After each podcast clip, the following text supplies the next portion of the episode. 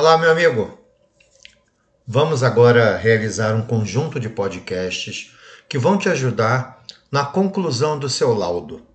Quando eu falo conclusão do laudo, é preciso que a gente identifique que o laudo do ecocardiograma ele é dividido em dois momentos. Um momento onde você vai descrever os achados sistemáticos e, numa etapa final, você vai concluir o seu diagnóstico. Essas duas etapas devem ser cuidadosamente pensadas.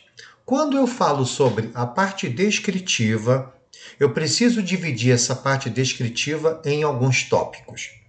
O primeiro tópico é a condição do exame.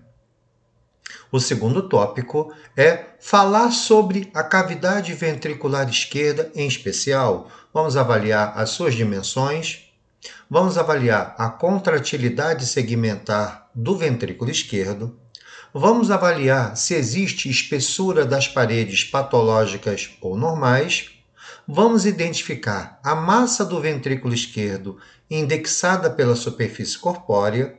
E vamos falar também sobre o tamanho, as dimensões da câmara atrial esquerda, lembrando que a gente necessita calcular o volume do átrio através do apical 4 e apical 2, realizar uma média e esse valor indexar pela superfície corpórea. Na sequência, vamos falar sobre a função sistólica, tanto do ventrículo esquerdo quanto do ventrículo direito.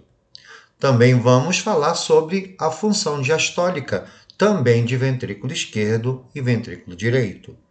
Na sequência, vamos conversar um pouquinho sobre o ventrículo direito, vamos falar sobre as suas dimensões, se a espessura da parede, da parede livre do VD é normal, se a função sistólica do VD é normal e se a câmara arterial direita é normal.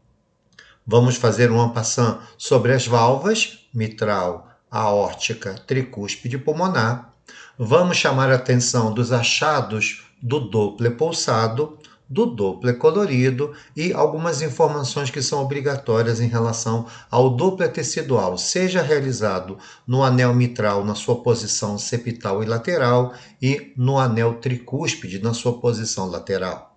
Vamos conversar sobre o pericárdio, Vamos falar um pouquinho sobre se existe ou não espessamento patológico, se existe líquido na cavidade pericárdica e, havendo líquido, vamos graduar esse derrame.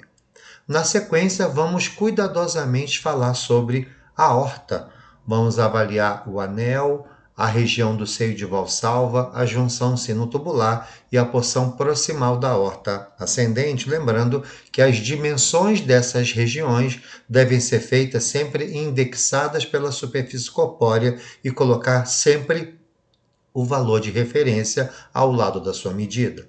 Depois vamos avaliar a velocidade máxima que é encontrada na aorta descendente para que a gente possa avaliar se existe ou não estreitamento patológico, a conhecida coactação.